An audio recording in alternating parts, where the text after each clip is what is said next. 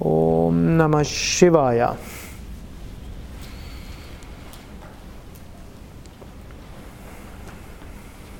Wir heißen nochmal die drei Sätze des Shankaracharya, mit welchen Vedanta gut zusammengefasst wird. Brahma Satyam, Jagan Mithya,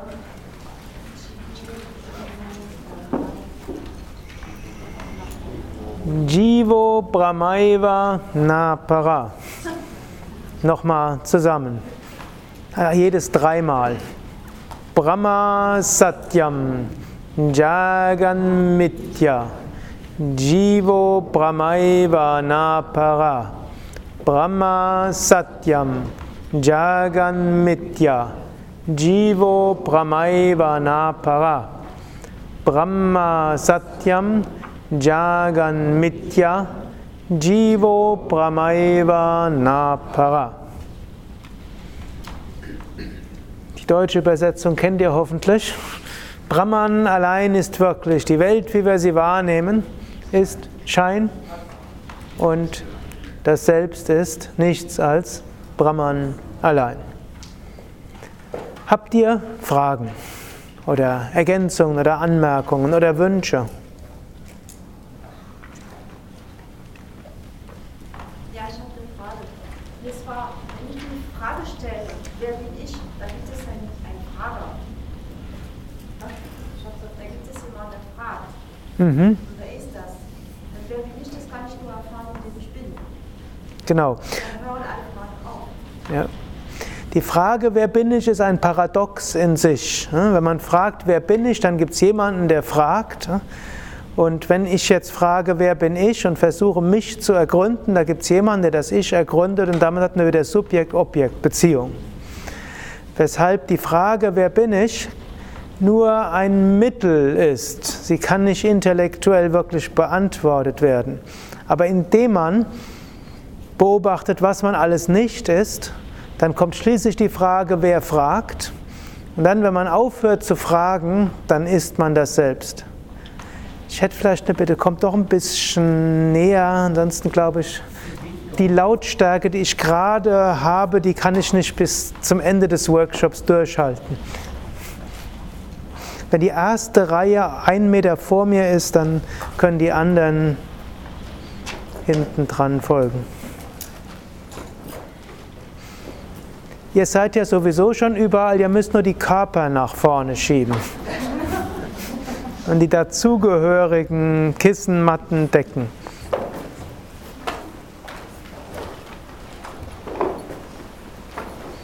Wie gesagt, die erste Reihe muss besonders nah. Dann können die, die hinten dran sind, folgen.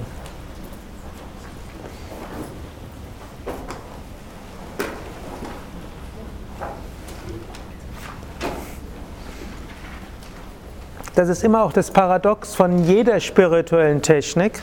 Egal welche Praxis wir machen, zum Schluss muss man die Praxis verlassen. Denn das höchste Selbst ist jenseits aller Praktiken. Und es ist nicht so, dass wir Praktiken üben, um Gott gefällig zu sein. Und es gab eine Periode, da wurde so gedacht, die Yogis üben Bußübungen. Und Asanas und Pranayama sind Bußübungen und die Yogis wurden als Büßer bezeichnet. Hat mal was übertragen aus dem Christentum, wo man gedacht hat, der Mensch ist sündig von Kindheit an. Erstens hat er äh, von den verbotenen Früchten gegessen als Adam. Zweitens hat er Jesus ans Kreuz genagelt. Damit sind wir schon von vornherein, weil wir diese Urschuld auf uns haben, schuldig. Und dann muss man das büßen. Und dann haben die gedacht, wenn jemand spirituelle Praktiken macht, dann muss der denken, hat besonders viel zu büßen. Aber das ist nicht die Motivation.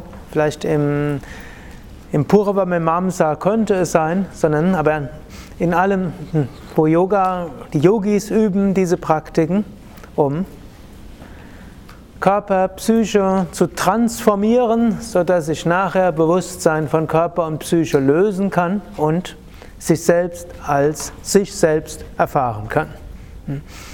Das, und da dient auch die vedantische Analyse, wer bin ich?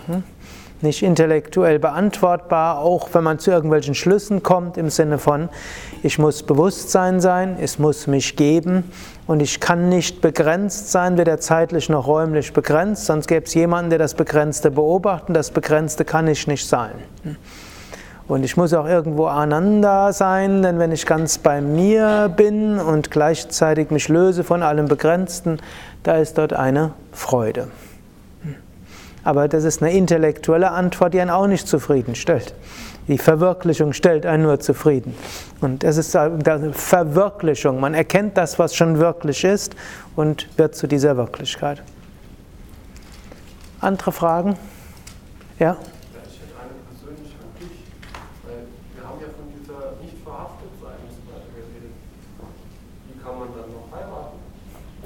Wie kann man heiraten, wenn man nicht verhaftet ist?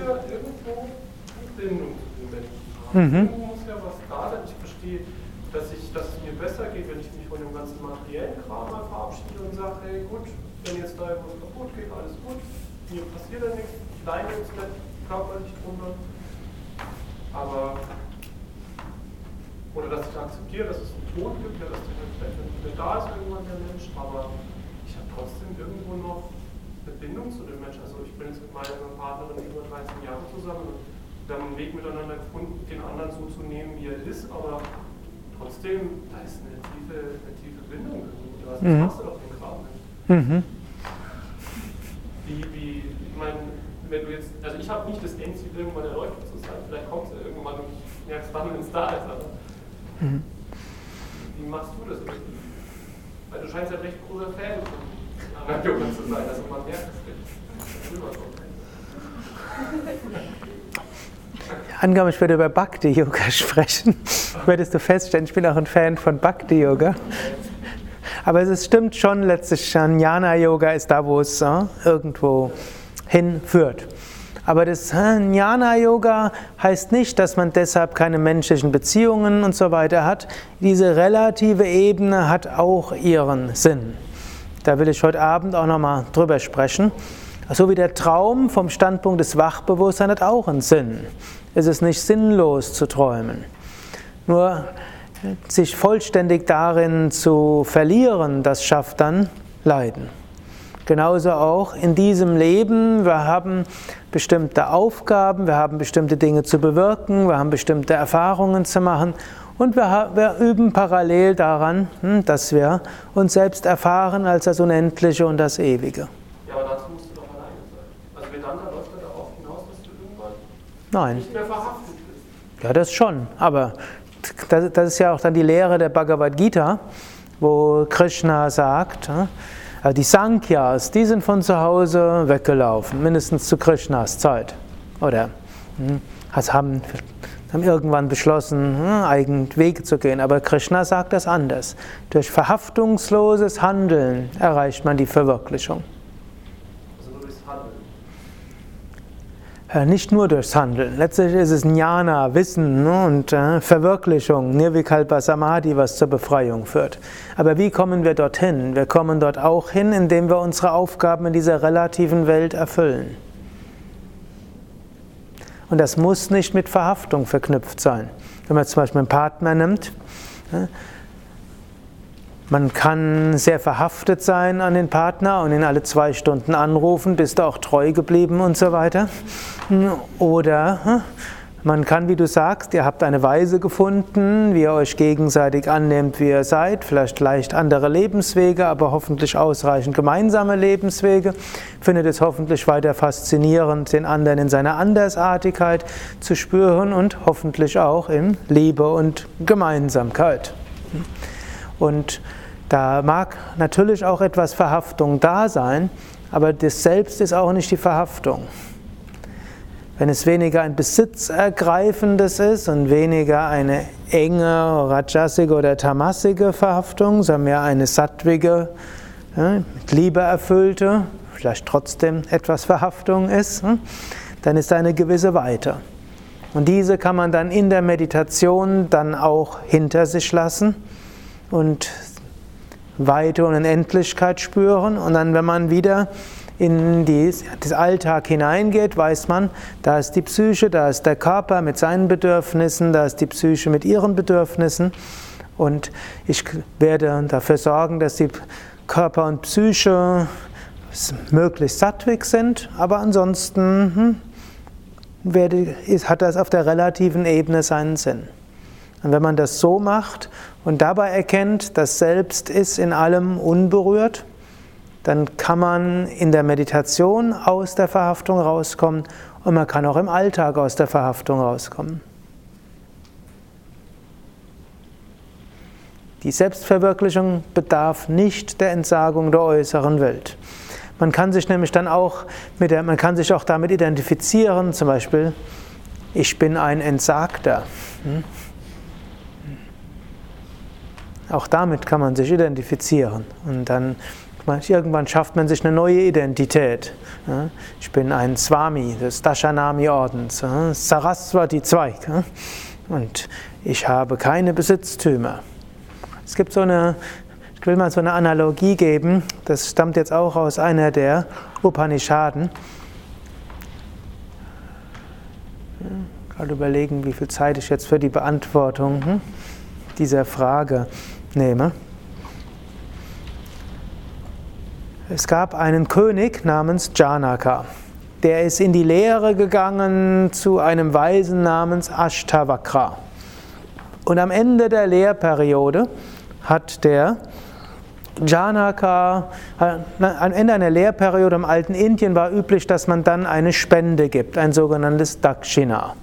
Da hat man nicht vorher was bezahlt, sondern nachher eine Spende gegeben und die war dann auch angemessen und äh, der Janaka so, wusste, dass der Ashtavakra hat eigentlich alles, was er braucht. Er hat schon viele Schüler gehabt, die haben ihm schon vieles immer gegeben. Er wusste jetzt nicht, was kann er jetzt dem Ashtavakra noch geben. Dann sage dem Ashtavakra, ja, ich würde dir gern ein angemessenes Dakshina geben, weiß aber nicht, was ich dir geben soll. Was auch immer du wünschst, ich werde es dir geben. Ashtavakra schaute ihn ernst an und sagte, was auch immer ich wünsche, sagte Janaka, ja, wenn es in meiner Macht steht, dann will ich dir das geben. Ashtavakra sagte, okay, dann überschreib mir dein Königreich. Janaka musste etwas schlucken. Damit hat er jetzt nicht gerechnet, aber schließlich sagt das Wort von mir gilt.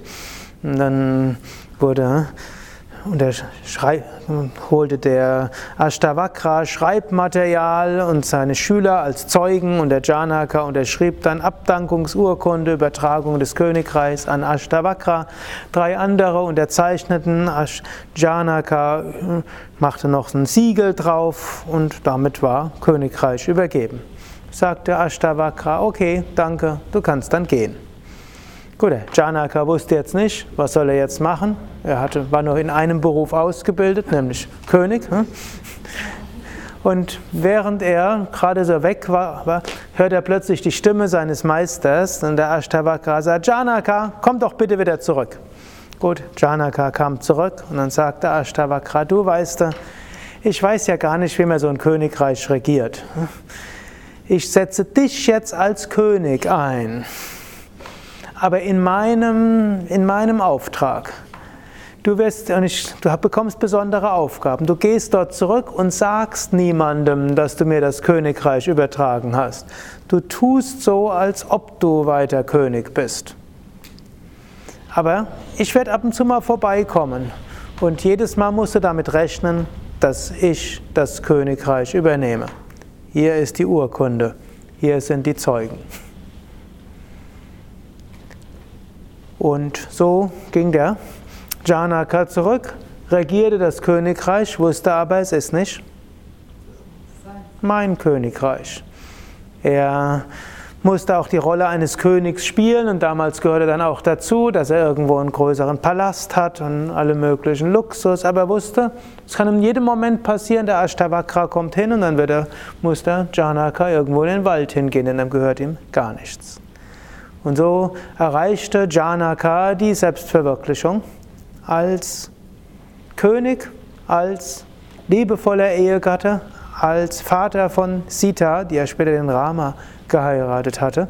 Und er wurde der Lehrer von vielen anderen Lehrern, unter anderem zu dem äh, Sukadev der äh, vedischen Zeit. Dann gibt es auch so eine andere Geschichte. Eines Tages kam ein, also es gab so einen Mönch und Bettler mit Bettelmönch, Wandermönch, der hörte, dass Janaka die Vollkommenheit erreicht hat. Und äh, er ging dorthin und konnte das nicht glauben und bat den Janaka, sie sollen mal über, wollen zusammen über Vedanta diskutieren und sprechen. Aber er weiß, Janaka ist ein beschäftigter Mensch, aber er möchte nicht, dass ihr Gespräch unterbrochen wird. Hm? Solange die beiden da sind, dann sagte Janaka, okay, ab und zu mal könnte es sein, dass man kurz ein Bote reinkommt, aber man soll uns nicht unterbrechen. Dann kam irgendwann, während sie diskutierten über Vedanta, kam die, der erste Bote rein und sagte, da und da ist irgendwas passiert. Sagte Janaka, hm, der Haupt, der äh, Gouverneur weiß, was er zu machen hat, hm, stört mich nicht weiter. Dann kam der nächste und sagte, du Janaka, hm, äh, der Feind an der Grenze marschiert ein. Sagte Janaka, hm, der Kommandeur weiß, was er zu tun hat und die Diplomaten auch. Die sollen das tun, worin sie ausgebildet sind. Stört mich nicht weiter. Und sie diskutierten weiter über Vedanta. Dann kam der nächste Bote und sagte, der Palast steht in Flammen. Hm, sagte Janaka zu seinem Gast, ja, ich glaube, wir müssen jetzt langsam rausgehen, aber wir können uns ja weiter unterhalten, während wir sprechen. Hm, und er und während sie dann so rausging, plötzlich rannte der Bettelmönch wieder rein. Und zehn Minuten später kam er voller Ruß zurück und brachte seinen Bettelnapf mit. Und der Janaka lachte und sagte, hm, es gilt, Verhaftungen zu überwinden ob es die Verhaftung an einen Palast ist oder einen Bettelnapf. In diesem Sinne muss man nicht äußerlich verzichten, sondern es gilt innerlich loszulassen. Natürlich ist es auch mal eine Hilfe, dann auch einfacher zu leben. Und in der heutigen Zeit ist natürlich ein ökologisches Bewusstsein schon aus ethischen Gründen notwendig. Es ist eine Einstellungssache. Natürlich kann man dann auch sehen, wie intensiv ist die Verhaftung und wie rajasik oder tamasik ist sie. Und da gilt es eher, Sattvik, Verhaftungen in Liebe wachsen zu lassen. Und es gilt dann auch, in dem, was man hat, natürlich ethisch umzugehen und natürlich ökologisch verantwortungsbewusst. Also es ist theoretisch möglich, im Luxus zu leben und äh, die höchste Verwirklichung zu erreichen. Aber in der heutigen Zeit ist im Luxus zu leben, ich behaupte, unethisch. Mhm. Aber es ist. Zeit warst und zurückkommst, ist der Luxus dem Wasser.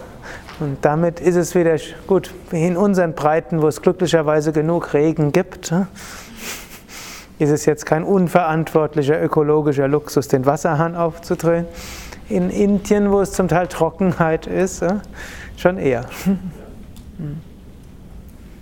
Gut, aber so muss man wieder verschiedene Ebenen sehen. Die eine ist die Ebene der Nicht-Identifikation und die andere Ebene ist die Ethik. Und dann ist natürlich immer ethische Fragen sind nie einfach zu beantworten. Aber es ist eine Fragestellung, die über die reine Frage, was ist wirklich und unwirklich hinausgeht und wer bin ich auch hinausgeht. Noch eine Frage?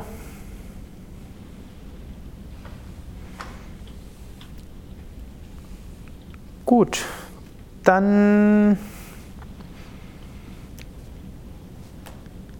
will ich jetzt die, auf die vier Mahavakyas eingehen.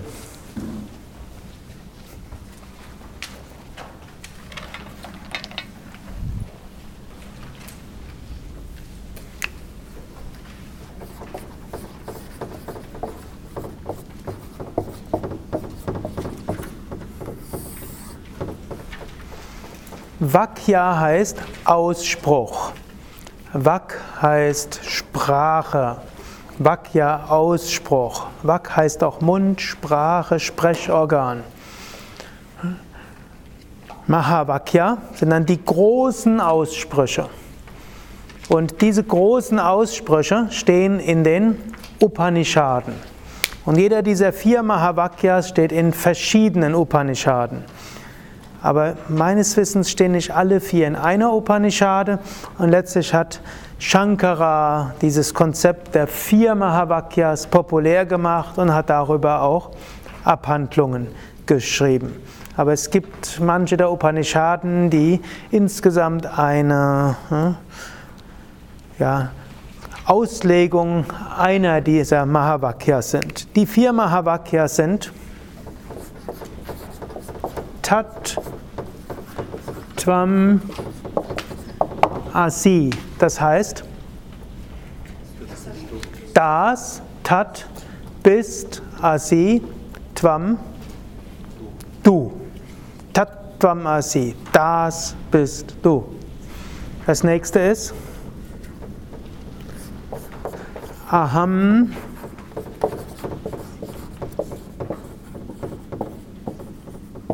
Brahmasmi. Aham heißt ich bin. Hm? Brahman ist Brahman und Asmi heißt dieses Brahman. Ich bin dieses Brahman. Dritte ist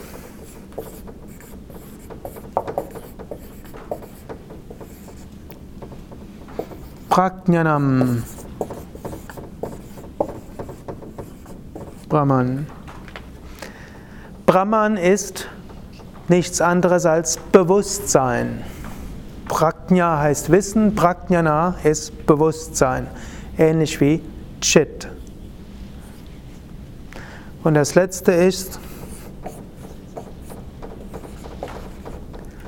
Ayam Atma Brahma. Dieses Selbst ist Brahman. Kann es auch leicht eindeutschen, modern heißt Ayam Atma Brahman. Dieses Selbst ist Brahman. Das sind große Aussprüche, die Bedeutung auf verschiedenen Ebenen haben. Zunächst Tattvamasi, das bist du. Und ich habe euch ja dieses Buch hier empfohlen und da könnt ihr vieles nachlesen.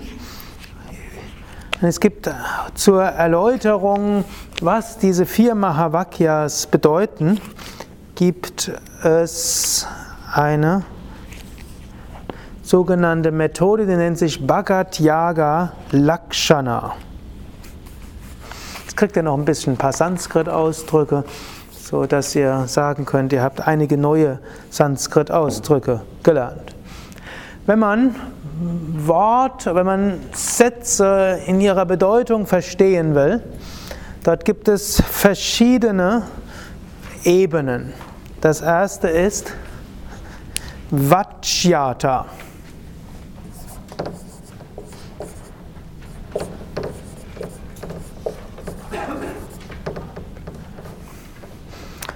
Vachyata ist die, ist die direkte, über, direkte Bedeutung. Also zum Beispiel, wenn ich sage, das ist eine Orchidee, dann ist das eine direkte Bedeutung. Oder diese Pflanze ist eine Orchidee, ist klar, braucht man nicht großartig drüber nachzudenken. Die zweite ist die sogenannte Lakshyata und Lakshyata heißt indirekte Verbindung zwischen Wort und, und Bedeutung. Zum Beispiel, wenn ich sage, Montag war sonnig. Was soll das heißen? Wenn wir es wörtlich nehmen, ist der Montag sonnig?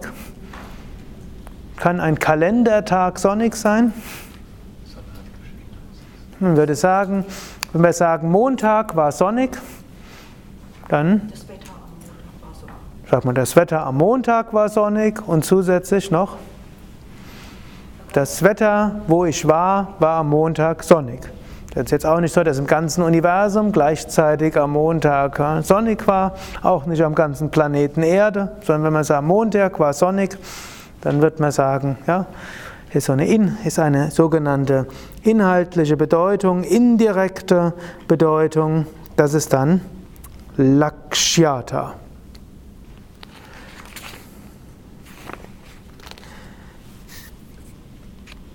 Das nächste ist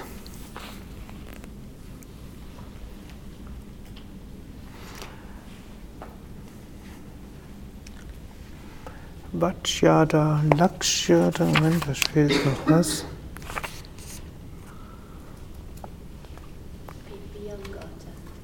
Vyangata. Ich will gerade nochmal gucken, wo er. Mhm.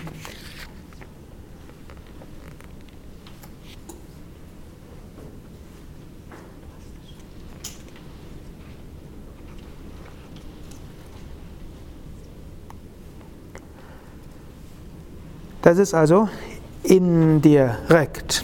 Ich will jetzt, ich will jetzt gleich auf die nächste eingehen. Das ist die sogenannte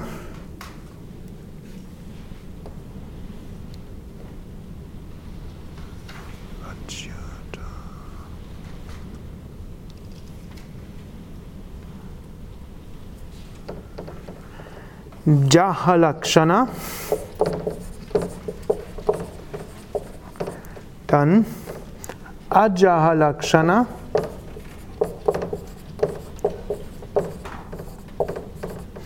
Und Jahat al Jahat Ajahal Lakshana. Also von Lakshyata, indirekte Bedeutung, gibt es drei verschiedene. Und das dritte wird auch als Vyangyata bezeichnet. Die erste ist das Jahalakshana. Das heißt, man, wenn man ein Wort oder eine Aussage hat, dort muss man etwas ergänzen. Also wenn man sagt, oder nein, da muss etwas abgelegt, abgeändert werden. Also beim ersten, bei Jahalakshana, muss etwas abgeändert werden. Zum Beispiel, wenn man sagt Rotenburg ob der Taube, ob heißt eigentlich auf der Taube, stimmt ja nicht. Rotenburg ist nicht auf der Taube. Rotenburg ist an der Taube. Oder im Englischen House on the River. Hm? Das macht auch keinen Sinn. On heißt auf. Haus ist, man sagt zwar House on the River, aber was man damit sagen will, das Haus ist am Ufer des Flusses. Also die Jahalakshana-Weise würde sagen, man muss einen Teil der Bedeutung nehmen, verändern und eine andere Bedeutung, dann versteht man, was gesagt wird.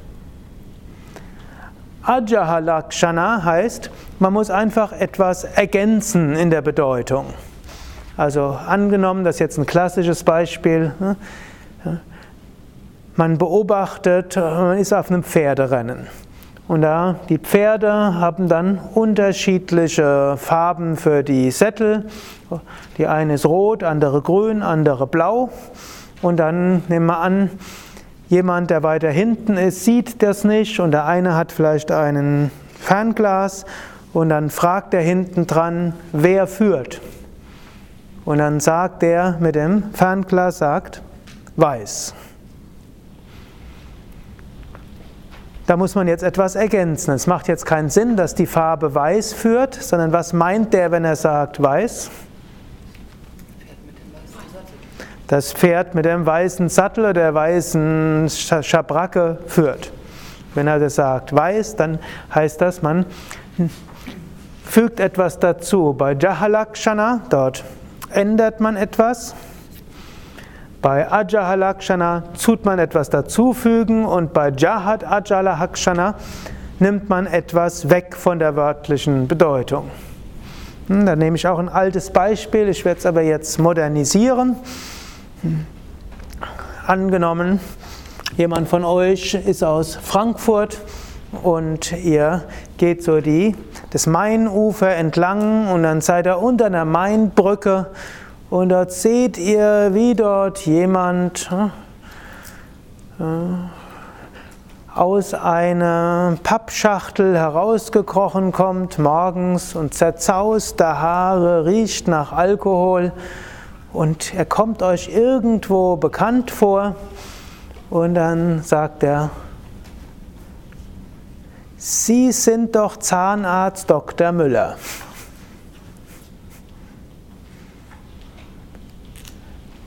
Ist die Aussage korrekt oder nicht korrekt? Jetzt muss man eine ganze Menge weglassen. Nehmen wir an, es gibt so eine Hintergrundgeschichte. Der war tatsächlich ein Zahnarzt gewesen Irgendwo hat er aber, ist auf den Alkohol gekommen, daraufhin ist seine Frau ja, irgendwann weg gewesen, die Kinder auch. Da hat er noch mehr getrunken, konnte nicht mehr beim, kein Zahnarzt mehr sein, ist dann schließlich Obdachloser geworden und wollte aber irgendwo ja, allen Hilfsprogrammen nicht folgen und so ist er halt dort. Er ist jetzt kein Zahnarzt mehr, deshalb die Aussage, Sie sind doch Zahnarzt, unsinnig. Er ist auch kein Doktor mehr, er ist auch nicht mal als Arzt. Müller nennt er, nennt er sich auch nicht mehr, sondern die, die ihn sprechen, nennen ihn alle Peter. Und dass er Müller heißt, weiß keiner. Gut, man könnte sagen, juristisch ist er das noch, aber wenn man Namen nimmt im alten Indien, wo der Vergleich herkommt, da ist das dann keine juristische Sache, sondern wenn man sich anders nennt, dann hm, hat sich der Name geändert. Hm. Wenn man also sagt, hm, Sie sind doch der Dr. Müller, der Zahnarzt Dr. Müller, ist alles falsch. Er ist weder Zahnarzt noch Doktor noch Müller und die Aussage ist trotzdem nicht falsch.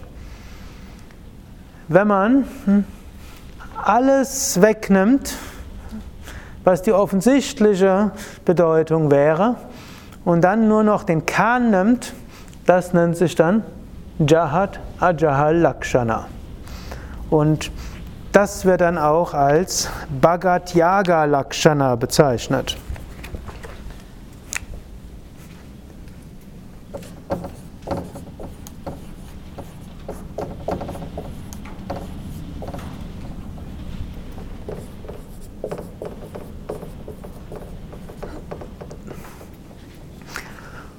Und diese Art des Verständnisses brauchen wir für die vier Mahavakyas. Wenn wir sagen Tattvam Asi, das bist du, dann sich, bezieht sich das nicht auf den Körper. Wir sind nicht der Körper. Es bezieht sich nicht auf die Persönlichkeit. Wir sind nicht die Persönlichkeit. Es bezieht sich nicht auf Denken und Fühlen. Wir sind nicht Denken und Fühlen.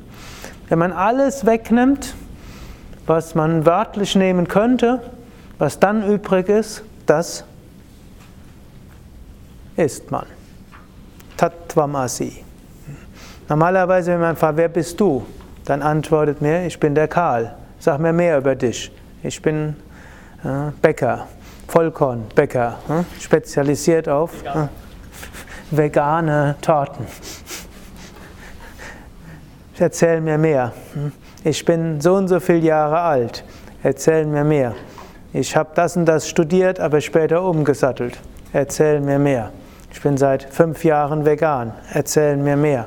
Ich bin ja, Wassermann, Aszendent, Skorpion, Sonne im Fisch, Konjunktion mit Mars. Erzähl mir mehr. Ich bin hm, vom Prakriti her Pitta mit etwas weniger Vata, momentan in der Vikriti mit hm, zu hohem Vata. Erzähl mir mehr. Wenn wir all das, uns davon lösen, hm, ich bin, oder noch, ich bin Mutter, habe zwei Kinder, ich bin hm, und so weiter. All das, hm, wenn uns von all dem lösen, was dann übrig bleibt, Tattvamasi, das bist du. Das ist die eine Richtung von Tattvamasi, das bist du. Tattvamasi geht aber auch in die andere Richtung. Wenn man sich einen Menschen anschaut, kann man auch sagen, zu sich selbst, Tattvamasi, das bist du. Wir sind eben nicht nur das Bewusstsein in diesem Körper-Geist-Kontinuum, sondern wir sind auch das Bewusstsein in diesem Geist-Kontinuum und diesem und diesem. So können wir uns selbst sagen, Tattvamasi, der Mensch, der vor dir ist, das bist du auch. Und der Mensch, der das und das macht, Tattvamasi, das bist du auch. Und der Baum bist du, und der Regen bist du, und der Sturm bist du, und so weiter. Tattvam Asi. Aber nicht, ich bin jetzt nicht der physische Regen, aber ich bin das, was letztlich die Essenz des Regens ausmacht.